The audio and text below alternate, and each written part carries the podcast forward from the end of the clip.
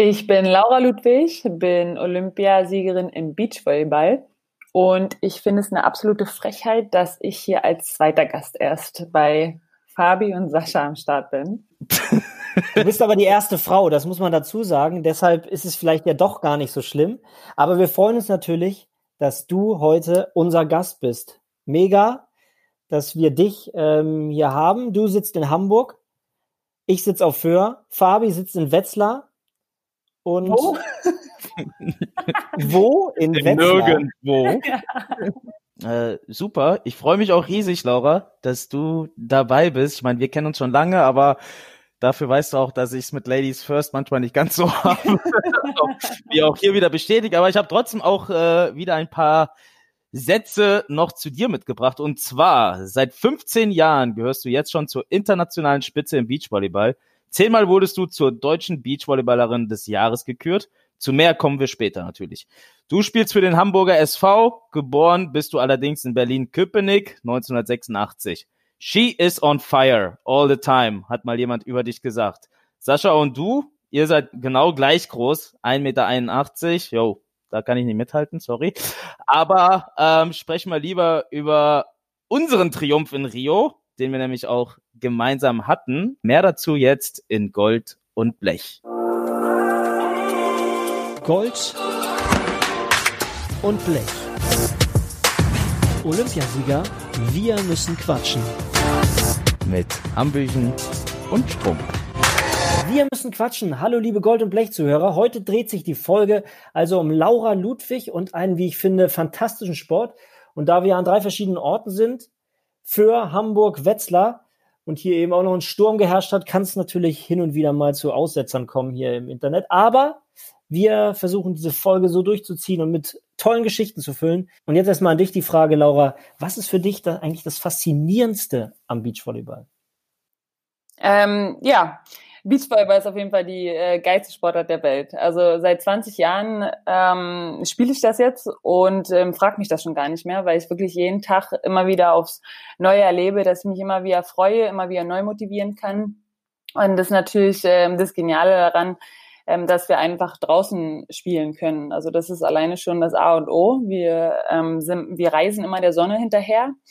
Zwei gegen zwei ist natürlich auch nochmal ähm, eine coole Team, ein cooles Teamformat, weil das einfach das kleinste Team der Welt ist. Und äh, das macht natürlich für den Kopf auch viel aus. Und äh, die Chemie im Team muss auch unbedingt stimmen, sonst ähm, funktioniert das nicht. Und da gibt es sehr, sehr viele Aspekte, die einfach sehr interessant sind und sehr komplex sind beim Beachvolleyball. Und bevor ich euch das Feld überlasse und euren äh, olympischen Geschichten, möchte ich nochmal sagen, wie schön es ist, dass es heute geklappt hat, weil heute genau vor vier Jahren habt ihr in Rio den Olympiasieg geholt. Du und deine Partnerin Kira. Ist eigentlich ziemlich geil, dass es heute geklappt hat. Und jetzt seid ihr dran. Was ist denn an eurem Olympiasiegen in Rio 2016, du hast es eben gerade angesprochen, Fabi, das Besondere? Das Besondere ist, dass wir es eigentlich quasi beide in gut 24 Stunden erlebt haben, dieses Riesenereignis oder diese Traumerfüllung. Ja. Ich war am Tag davor dran und äh, ich glaube, mein Finale war nachmittags. Ich weiß noch, euer Finale da am 17. ging erst, keine Ahnung, 24 Uhr los. Ich wollte auch eigentlich hin. Äh, dein Manager, unser Freund Andy, hatte mir auch noch eine Karte irgendwie organisiert, über welchen Weg auch immer. Aber ich war so tot, weil ich natürlich die ganze Nacht davor durchgezecht hatte und äh, konnte einfach nicht mehr. Aber das war so das, das Geile, Frechheit, vor allem für. Ja, klar, genauso wie, dass du nicht als Erste hier unser Gast warst. Ähm, das Thema hatten wir schon. Aber äh, natürlich das Coole, Laura und ich sind ja auch beide äh, in der gleichen Agentur ähm, zugange und das war natürlich ein Riesenerfolg einfach, dass äh, wir unsere beiden Olympiasiege innerhalb von ja, einem Tag feiern durften. Das war ziemlich genial, muss ich sagen. Und könnt ihr mich und die Zuschauer, äh, die Zuhörer natürlich mal mitnehmen. Ähm, wie feiert man denn so einen Triumph bei den Olympischen Spielen, Laura? Ja, also ähm, bei uns war es ja wirklich sehr spät. Wir sind wahrscheinlich erst gegen drei, vier Uhr nachts zum richtig zum Feiern gekommen, weil wir natürlich dann ähm, erst um ein Uhr mit dem Spiel fertig waren. Dann kam noch die ganze Siegerehrung, dann die ganze ähm, Pressekonferenz und Medien. Das war ein riesen ja, das war also wirklich Beine in, äh, in, in Bauch stehen, weil wir wirklich sehr viel danach ähm, noch zu tun hatten, was natürlich aber uns übelst gefreut hat. Bis ich meinen ersten Caipirinha in der Hand hatte, waren es einige Stunden und ähm, dann war ich auch schon wieder müde. Also es war wirklich so, dass wir in einem Hotel oben auf der Terrasse gefeiert haben mit ähm, Familie, Freunde, Verband, allem drum und dran und ähm, das war eine super schöne Zeit, aber es war dann auch so, dass ich wahrscheinlich, ich weiß gar nicht mehr genau die Zeit, aber das wird um fünf oder sechs Uhr gewesen sein, dass ich todmüde ins Bett gefallen bin und auch nicht richtig feiern konnte tatsächlich, weil ich wirklich fix und fertig war. Bei mir ging es dann erst los. Die äh, zweite Nacht, die war dann äh, unvergesslich. Äh, die war dann im Deutschen Haus ähm, am Strand war ja das Deutsche Haus und äh, ja, da war das äh, der ein oder andere Caipirinha mehr wurde auf jeden Fall getrunken. Viele Athleten waren da und viele Athleten mit Medaillen sind auch ins Deutsche Haus gekommen. Also das war auf jeden Fall ähm, eine Medaillenschlacht und ich kann mich nicht daran erinnern, dich auch gesehen zu haben in dieser Nacht. Oder habe ich äh, dich verpasst?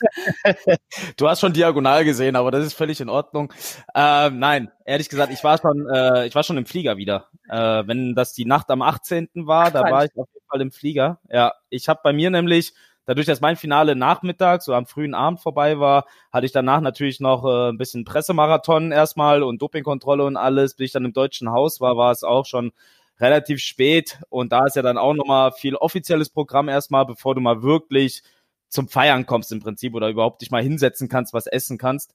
Ähm, aber dann, äh, wie gesagt, an eurem Finaltag habe ich dann auch von morgens bis abends nur Pressetermine wahrgenommen und bin dann am nächsten Tag schon nach Hause geflogen, weil ich auch einfach, du kennst es ja selbst, wenn der Druck dann mal abfällt und so die erste Euphorie auch weg ist, dann äh, bist du einfach völlig fertig. Und ich war dann auch froh, als ich dann wieder, nachdem wir schon eh schon sechs Wochen unterwegs waren, dann wieder nach Hause kam. Ja, ist doch schön. Ne? Sowas kann man ja auch mal feiern, ne, Fabi? Oder man kann im Flugzeug sitzen. ja, danke. Aber bevor wir nun mal äh, nur noch mal deine Karriere beleuchten und uns auf diese komplette olympische Reise begeben, lass uns mal über die Aktualität sprechen. Wie geht's dir und was machst du gerade? Um, aktuell geht's mir echt ganz gut. Also wir haben die Zeit zu Hause sehr genossen, die ähm, Familienzeit sehr genossen, nicht immer von A nach B unbedingt reisen zu müssen. Das war jetzt äh, als mehr oder weniger frische Familie auch echt ähm, ja, mal angenehm, so einen Sommer in Hamburg auch verleben zu können.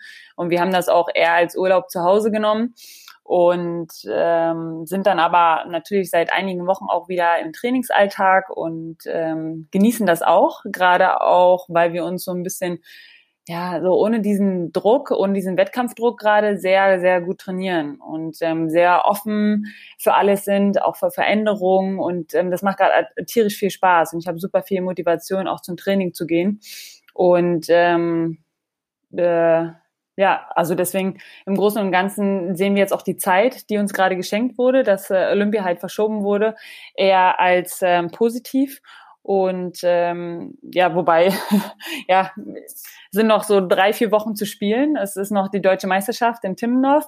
Dann spielen wir wahrscheinlich noch ein äh, King of the Court äh, Turnier in Utrecht und auch noch die Europameisterschaft in Jomala in Lettland ist angesehen.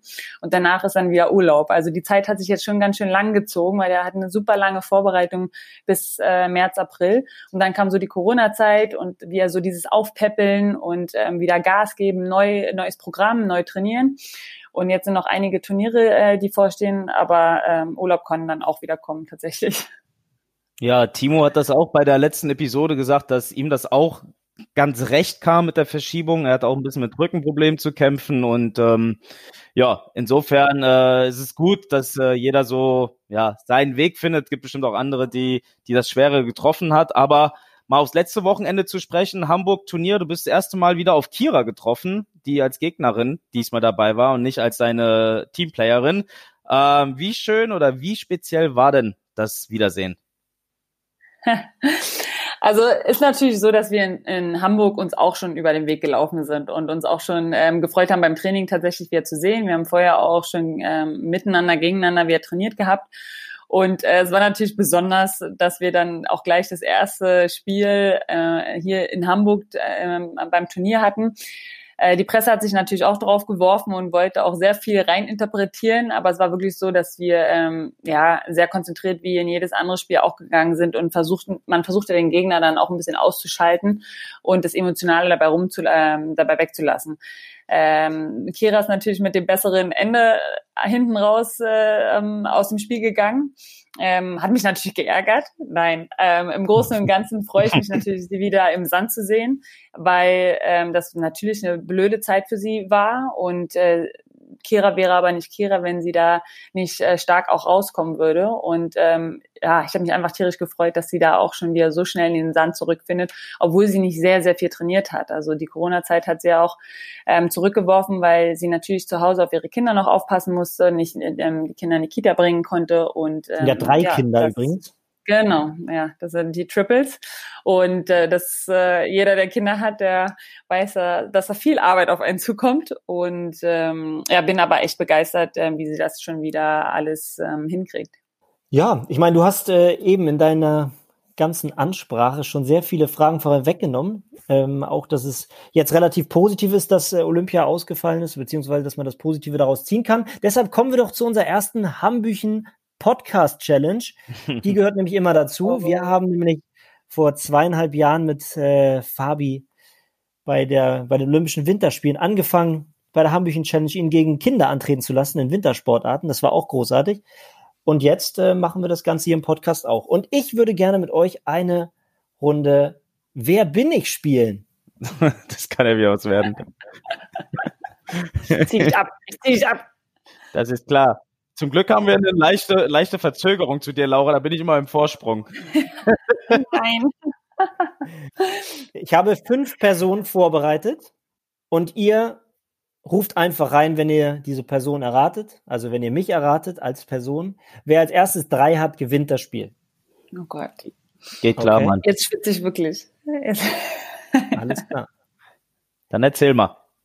Ich wurde 1965 in Falkensee geboren. Ich wurde zweimal Olympiasiegerin, 1984 in Sarajevo und 1988 in Calgary. In meiner Karriere startete ich für die DDR und die BRD. Ich war Eiskunstläuferin. Kathi Will, äh, Witt, Wittke. Äh, Kathi Witt. Obwohl man ja äh, bei Kathi Wittke ist ja eigentlich Kathi Witt drin. Ich, ich war zuerst. Okay, okay, jetzt, jetzt machen wir Ladies first. Ist okay. Das akzeptiere ja, ich. Den brauche ich. Ich nehme den auch. 1 zu 0. Weiter geht's. Zweite Person. Ich wurde 1961 in Birmingham, Alabama geboren. Ich bin ein ehemaliger US-amerikanischer Leichtathlet. Einer der erfolgreichsten der Sportgeschichte. Carl Lewis. Du hast recht. Es käme noch neun Olympiasiege, aktueller Trainer Malaika Mihambo, Frederick Carlton Lewis. 1 zu 1. So. Frau Weiter Ludwig. Geht's. Ich wurde 1984 in Cottbus geboren. Ich wurde in London 2012 zum Olympiasieger. Ich habe oh, mit zehn Jahren Harting. angefangen, Handball zu spielen. Was? Kretschmer. Nein, du hast Robert Harting gesagt, stimmt. Ja, und? Ach doch? Das gibt's ja. doch gar nicht. Ja, also, Wahnsinn. wieso bestätigst du das nicht direkt? Ja. Weil ich das, äh, weil ich noch den nächsten Fakt mit reinbringen wollte, aber du hast es schon gesagt. 2-1 für Fabian. Nächster. Ich wurde in Baltimore geboren, 1985. Ich habe in derselben Zeit wie Fabi an Olympischen Spielen teilgenommen. 2004 bis 2016. Mein zweiter Name ist Fred, den kennt bloß keiner. Von 2004 bis 2016 sammelte ich 28 olympische Medaillen, 23 mal Gold. Michael Phelps. Damit hat Fabi das erste Spiel gewonnen. 3 zu 1. Das gar nicht, ey. Das ist doch ein abgekapertes okay, Spiel hier. Ja, ja. Du hast es einfach drauf. Das hast du gut gemacht, äh, Fabi. Das muss ich jetzt einmal kurz loswerden, bevor Glückwunsch, das ist echt nicht schlecht. wir uns wieder uneinig werden hier. Ja, vor allem Lob gibt es ja von dir selten, ne? Insofern. Deshalb, lass uns wieder über Laura reden. Ja, deswegen, da übernehme ich doch direkt. Gehen wir nämlich mal ein bisschen in deine Vergangenheit zurück. Ähm, und deine Reise vor allem zur Olympiasiegerin, natürlich zusammen mit Kira, wie schon gesagt. Du bist 1986 geboren und mit acht Jahren hast du begonnen, Volleyball zu spielen. Erstmal in der Halle. Ähm, wann hat sich denn dann so diese Leidenschaft zum Beachvolleyball bei dir ergeben? Wie war der Übergang von Halle in den Sand? Ähm, also mit Beachvolleyball habe ich relativ früh auch angefangen. Das war dann wahrscheinlich so mit 13 Jahren ähm, sind wir immer ins Freibad gegangen und haben dort, ähm, da war ein Beachvolleyballfeld, welches ja ähm, zum Glück fast überall mittlerweile gibt, die Beachvolleyballfelder. Und ähm, da haben wir ähm, damals mit unserem Heimtrainer vom Köpenicker SC, Michael Lehmann, der hat uns da im, im Sand trainiert. Und ähm, da war es schon so, dass man mich gar nicht mehr aus dem Freibad gekriegt hat. Also auch die zwei Stunden Training waren von, wurden von mir immer überzogen und ich wollte zocken, zocken, zocken. Und ähm, dann irgendwann sind wir auch ähm, als Familie immer ähm, nach Mac Mecklenburg-Vorpommern an die Ostsee gefahren und haben die MacPom-Serie mitgespielt. Und ich habe da damals auch mit einer Älteren gespielt. Also ich war 13, meine erste Partnerin war, glaube ich, so 36 oder so. Und ähm, habe mit der dort die Serie ähm, ja, gezockt und es hat mir da auf jeden Fall schon sehr viel Spaß gemacht, so dass ich meine Eltern dort jedes Wochenende hinge, also die haben mich jedes Wochenende dahin gefahren, haben es aber natürlich auch genossen. Wir sind da zum Campen gefahren, mein Brüderchen war dabei, also es war immer ein super Familienausflug und ähm, ja, irgendwann, ich weiß nicht, mit 16, 17 ähm, wurde ich dann mehr oder weniger auch entdeckt, wurde dann auch zu ähm, Sichtungen eingeladen. Ähm, äh, die Sichtungen ähm, waren für U18 EMs und WMs. Und da wurde ich dann nominiert. Und da bin ich dann zu Europameisterschaften und äh, Weltmeisterschaften gefahren habe die erste Weltmeisterschaft in Phuket gespielt, in Thailand. Und das war auch mein erster Flug, den ich überhaupt jemals angetreten bin. Und äh, meine Mama hat immer noch so erzählt, äh, immer wenn wir in Berlin-Tegel äh, waren, um nochmal abzufliegen, hat, sie hat Papa dann gemeint, so hier, das war übrigens die Treppe, wo deine Mama noch drei Stunden geheult hat, nachdem du abgeflogen bist, weil sie das einfach nicht ähm, darauf klarkam, dass ich jetzt in den Flieger gestiegen bin. Und ähm, bis dahin ist meine Mama tatsächlich auch noch nie geflogen und mein Papa auch nicht. Also es ist wirklich so, dass wir ähm, ja das erste Mal für uns alle waren. Und ja, das war schon spannend, ja, auf jeden Fall. Und ja, damit äh, ging die Reise mit Beachvolleyball los, ne? dass ähm, so der erste Erfolg mit Weltmeisterschaft kam. Wir haben die dann auch gewonnen. Ähm, dann die Europameisterschaftstitel ähm, später dann auch gewonnen und ähm, dann bin ich in Leverkusen gewesen äh, in der 12. und 13. Klasse, um Hallenvolleyball zu spielen, die erste Liga noch. Habe da ein Angebot bekommen und da habe ich dann meine erste ähm, Profi-Beachvolleyball-Partnerin kennengelernt, Sarah Goller. Und die hat dann entschieden, komm, wir machen nur noch Beachvolleyball, wir ziehen die Karte und ähm, ja, ziehen durch die Weltgeschichte. Und so fing das dann an, ähm, dass ich eigentlich nur noch Beachvolleyball gespielt habe. Ja, was mich noch brennt, was mich noch brennend interessiert, ist. Ähm, ja, mich aber auch, mich interessiert auch, was brennt. Aber mach du mal, Fabi. Mach ja. ruhig beide. Wir sind, wir haben ja heute Zeit. Ja, immer. ähm, nein, was mich halt brennend interessiert, ist so, äh, für mich war ganz früh klar, ich will zu Olympischen Spielen und ich will da auch gewinnen. War das bei dir schon auch vor dieser Entdeckung, Sichtung, wo du gerade gesprochen hast, oder wann war für dich auch so dieser Traum Olympische Spiele äh, irgendwo realistisch geworden? Das kam bei mir dann ähm, tatsächlich erst später. Also bei mir ging es erst darum, um zu zocken, mit den Volleyballern und Beachvolleyballern zusammen zu sein, ähm, die Sportart einfach zu genießen und ähm, dass ich überhaupt auch so ins ähm, Profi-Geschäft in Anführungsstrichen gekommen bin, ähm, ging so Step by Step. Ähm, ich bin dann, ja, wie gesagt, in die erste Bundesliga zum Spielen nach, ähm, äh, nach Leverkusen gegangen. Und es war so der erste Step, äh, ja, zum professionellen Leistungssport. Ähm, und dann war dann der nächste Step mit Sarah Goller in, in, in die Beachwelt. Und das ging da wirklich los, dass man ja für die Reisen zahlen musste, ähm, dann aber auch Preisgeld gewinnen kann. Und da ging es dann erst los, dass ich darüber nachgedacht habe, äh, überhaupt einen Beruf draus zu machen oder beziehungsweise davon zu leben. Dann äh, war es auch so noch, beim Beachvolleyball ist es ja so, dass nur vier Teams pro Nation beim mm, im Hauptfeld mitspielen dürfen. Und wenn es aber mehr sind, müssen die erstmal einen Country Quota vor der Quali spielen. Nee, bei, bei der World Tour war das so. Und äh, oder ist es immer noch so. und wir mussten erstmal die Country Cutter spielen, also wir mussten erstmal gegen deutsche Teams spielen, um überhaupt den vierten Platz auszuspielen, um dann erst Quali zu spielen und dann erst ins Hauptfeld zu kommen. Und äh, das ging dann auch so von Turnier zu Turnier immer besser und äh, wir sind dann auch irgendwann im Hauptfeld gelandet. Und da ging es dann bei mir erst so los, so krass, ey, wir können ja sogar hier bei den Großen mitspielen. Wir können ja sogar gegen Carrie Wall spielen, gegen eine Amerikanerin, die da schon Olympia gewonnen hatte oder gegen die Brasilianerin, die da auch schon ähm, Olympia gewonnen hatten. Und da kam dann erst bei mir der Gedanke, jetzt ist ja wirklich äh, ja, Olympia-Quali am Start und wir können Punkte sammeln. So. Und das äh, war wirklich so eine erste Reise oder ein Prozess, ähm, ja, den ich erst dadurch durchlebt habe, dass ich ähm, wirklich einen Traum von Olympia dann hatte. Okay. Ähm, noch einen Satz zu Sarah Goller. Du hattest sie angesprochen. Ähm, und wenn wir da einmal kurz in einen negativen Aspekt in deiner Karriere springen, weil sonst lief ja eigentlich alles sehr, sehr rund, zumindest was ähm, die individuellen Auszeichnungen auch angeht ähm, bei dir. Du wurdest da auch zu einer der weltbesten ähm, Beachvolleyballerinnen Anfang der 2000er Jahre. Und ja, die Karriere war fast beendet eigentlich, bevor sie eigentlich richtig begann. Im Training hattest du mal einen Schlaganfall. Kannst du das vielleicht noch mal kurz erzählen, was, was da passiert ist und wie sich auch die Erfahrung geformt hat? Ja, da war ich relativ jung, ne? ich glaube 17 oder 18. Ähm, das war dann auch im Trainingslager in Schegsee in Kiel.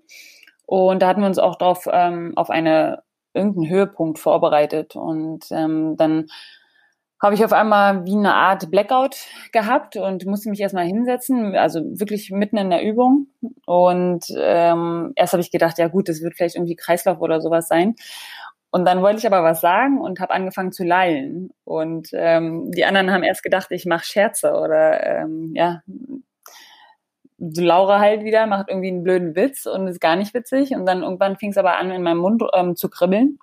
Und ich habe erst gedacht, es war vielleicht ein Bienenstich oder so, dass ich da irgendwie gestochen wurde. Und ähm, später bin ich dann doch ins Krankenhaus gekommen und es hat dann, glaube ich, zwei Tage gedauert, bis sie wirklich rausgefunden haben, dass es dann ähm, Herz, äh, also äh, Infarkt in meinem Gehirn waren, im Kopf und ähm, dass ich da doch äh, einen Minischlaganfall hatte. Und ähm, das hat dann schon erstmal ein paar Tage gedauert zu realisieren, was das überhaupt bedeutet. Und meine ersten Gedanken waren dann aber tatsächlich so, dass ich ähm, doch gerade jetzt erst Muskeln aufgebaut habe und dass es doch doof ist, dass ich jetzt keinen Sport mehr machen darf. Ähm, und äh, ja, meine Eltern haben natürlich auch immer darauf hingewiesen, du, äh, es ist nicht so eine leichte Krankheit, die du jetzt hier einfach mal wie ein Husten oder so abschütteln kannst. Ähm, ich soll mich mal äh, ne, beruhigen. Und es war dann aber auch so, dass ich nach zehn Tagen wieder aus dem Krankenhaus gekommen bin und äh, musste natürlich noch äh, Blutverdünner nehmen, aber leichte Blutverdünner und konnte dann nach, ich glaube schon zwei Monaten wieder anfangen, ähm, Krafttraining zu machen und konnte langsam wieder in den Sport reingehen. Ähm, und ich habe auch wirklich darauf hingefiebert und ich hatte dann auch keine Nachwehen und es war alles gut. Also es waren wirklich so zwei, drei Tage, ähm, wo meine linke Gesichtshälfte ähm, gelähmt war und ähm, ja, ich wirklich ähm, ja Glück im Unglück hatte. Ja, das kannst du laut sagen, ähm, weil wenn man so deine Historie dann weiter anschaut, kommen wir ja relativ schnell auch zu den Olympischen Spielen. 2008 Peking dabei, 2012 London. Beide Male ähm, waren sicherlich auch für dich äh, spannende Erlebnisse, aber warum lief es dort sportlich noch nicht ganz so nach Wunsch? Ja, ich habe auch immer nach den Olympischen Spielen, also nach 2008 und 2012, hatte ich gesagt, oh, das ist, also, dass ich mir einfach nicht vorstellen kann, dass man seine Best Performance bei den Olympischen Spielen ähm, hinkriegen kann, weil ich irgendwie immer mit dem Kopf Probleme hatte oder mich immer versteinert gefühlt hatte. Ähm, auch die vier, sechs Wochen davor habe ich mich vielleicht unbesiegbar gefühlt, aber dann, wenn es drauf ankam, ähm, ja, habe ich einfach nicht mehr die Leichtigkeit auf dem Feld gehabt, die ich vorher hatte. Und ähm, das war dann aber für 2016, wir sind ja dann auch mit einem neuen Trainerteam, äh, mit Jürgen Wagner, der ja dann auch schon ähm, die Goldmedaille mit Jonas und Julius geholt hatte, ähm, ja, an den Start gegangen und der hat so ein bisschen seine Philosophie ähm, vom Training und überhaupt, was er über Beachvolleyball oder europäisches Beachvolleyball denkt, ähm, gesagt. Und äh, ja, wir sind ein bisschen mehr ans bewusste Training gegangen, ans ideale, an die ideale Technik, an die ideale Athletik. Und natürlich auch ähm, sind wir an eine Sportpsychologin gekommen, Annette Zigeti, mit der ich heute auch noch zusammenarbeite, ähm, wo ich sehr, sehr viel gelernt habe über ja, Selbstverantwortung, Selbststeuerung auf dem Court, weil wir natürlich auch keinen Trainer einfach vor, ähm, direkt am Court hat, haben, der uns vielleicht auch mal runterholt, wenn wir nervös sind oder uns irgendwie Tipps gibt. Also es geht wirklich nur um uns und ähm, da macht der Kopf natürlich sehr viel aus. Also bei den Olympischen Spielen würde ich sogar fast sagen 80 Prozent. Also du kannst noch so gut spielen, wenn du dein Kopf nicht klar ist, dann hast du schon verloren. Kenne ich. ja. ja, ich auch. Ähm. wo denn genau, Sascha? Auf der Toilette oder wo kennst du das, wo es mental ist? Vom Fernseher. Ich habe ja so. immer wenn ich ein schlechtes Gefühl hatte, dann habt ihr halt auch nichts geleistet. Und deshalb habe ich 2016 einfach ein richtig gutes Gefühl gehabt.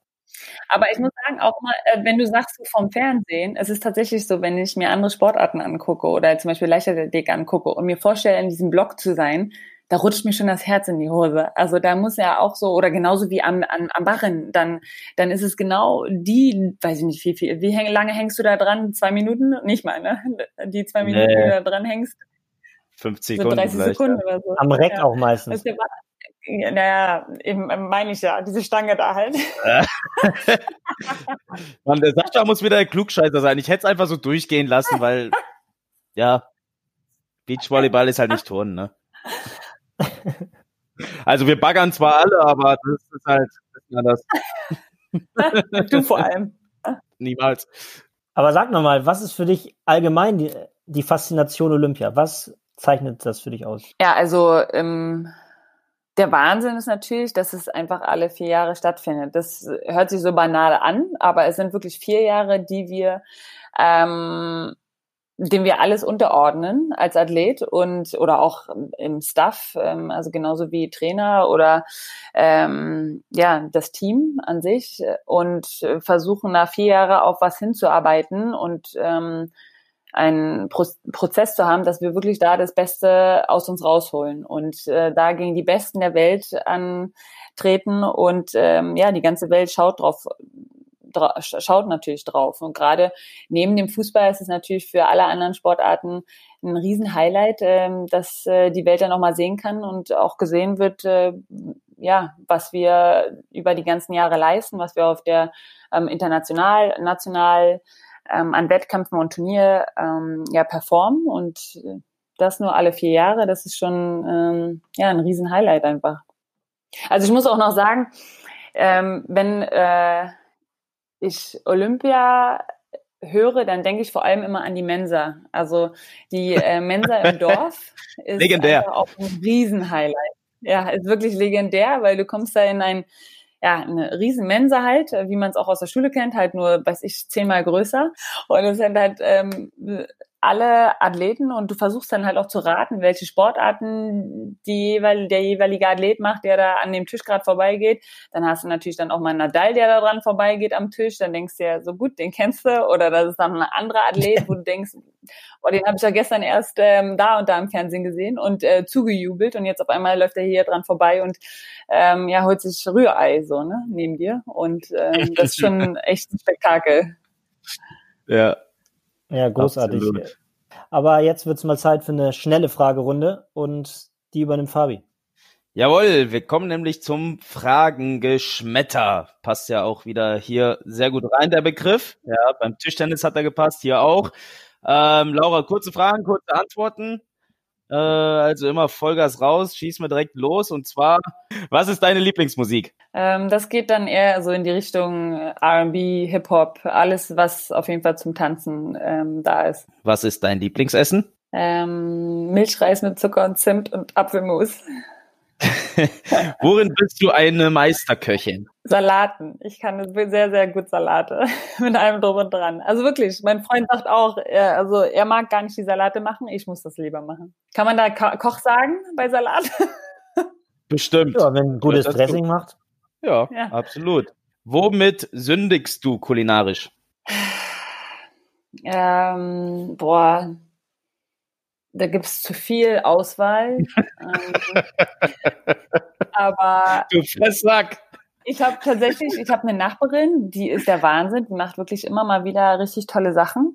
Und äh, die macht, die kommt aus Bolivien, macht aber immer die brasilianischen Brigadeiros, heißen die. Das sind so, kennst du die, Fabi? Die mhm. sind aus mhm. Rio und ich kann nicht dran vorbeigehen, wenn ich die sehe. Das sind so aus Kondensmilch und Schoko, Kakao, einfach nur Klöße zusammengeformt und ja, die haue ich mir dann halt einen nach der anderen rein. Also wenn die auf dem Tisch stehen, die sind wirklich der Wahnsinn.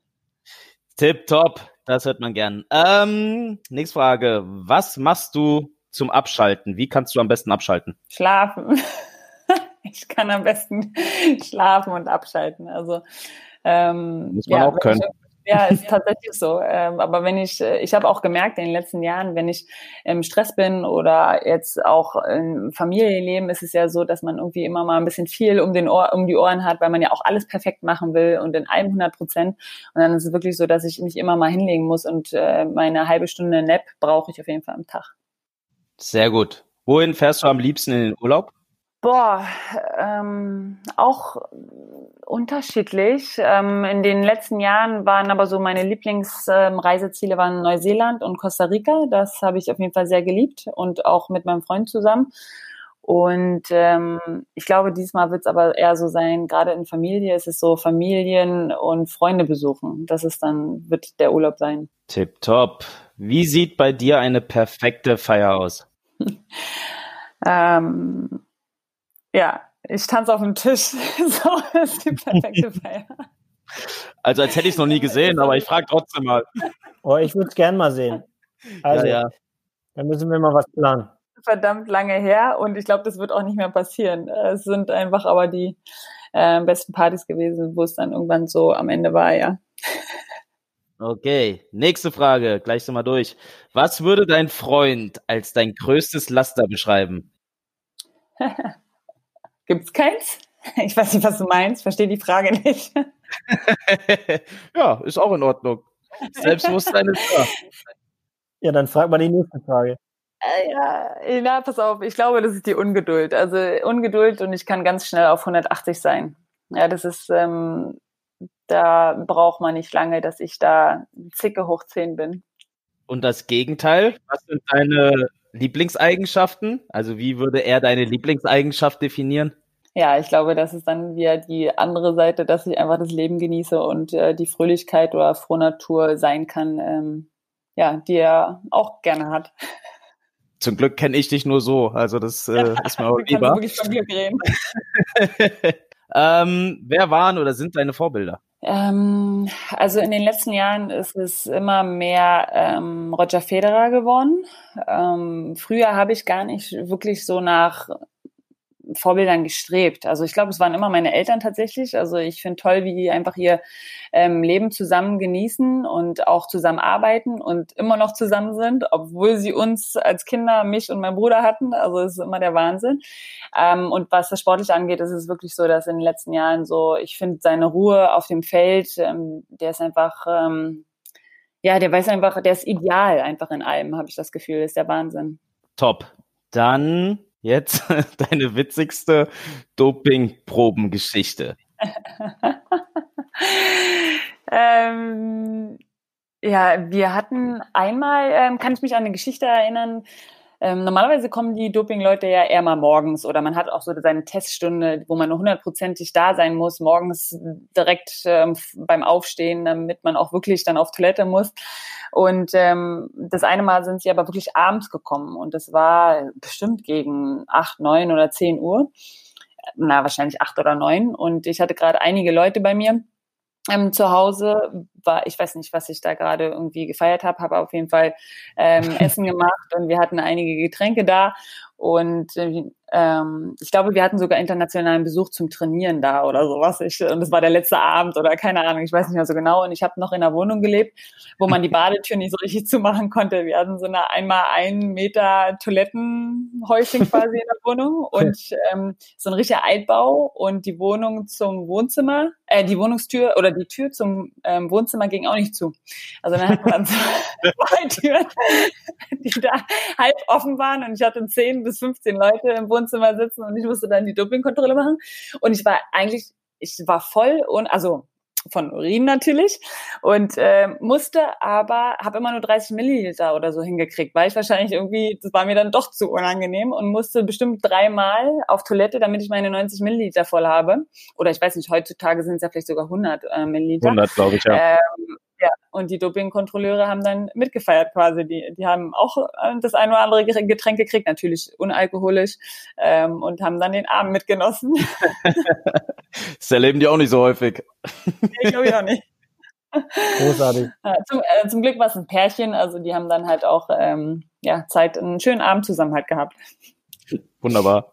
Ja, ihr müsst ja auch immer parat stehen. Ich meine, äh, Fabi, wenn du noch eine kurze Doping-Geschichte von dir hast, kannst du die auch noch erzählen. Äh, ja, da gibt da gibt's die eine oder andere. Äh, ich probiere mich kurz zu fassen. Ich weiß auch nicht, ob die für alle so schmackhaft ist, wenn ich die hier erzähle.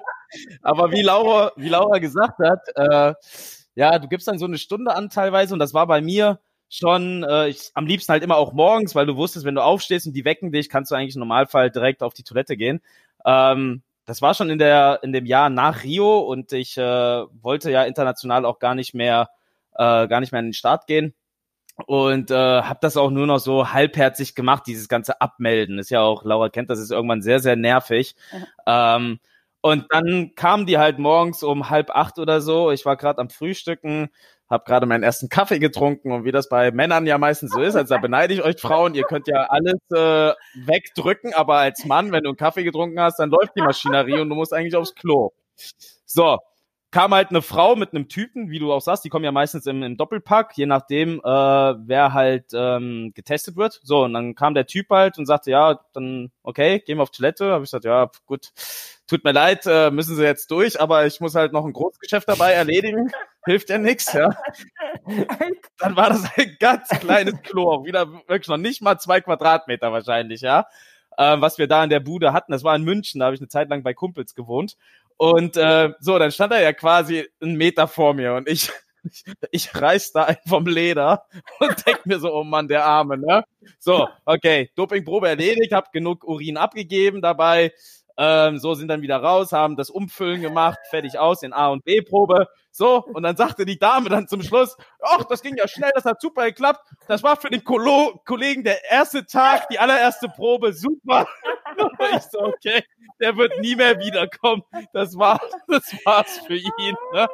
Aber das ist die unangenehmste Situation, die es überhaupt gibt. Das gibt's ja gar ne? nicht. Aber, Echt? Aber dann kann man sich doch mal kurz verdrücken, bitte. Dann machst du kurz den Becher voll und dann machst du nochmal ein zweites Zeitklogang. Das, das, sagst, das sagst du so einfach. Ihr Frauen könnt das.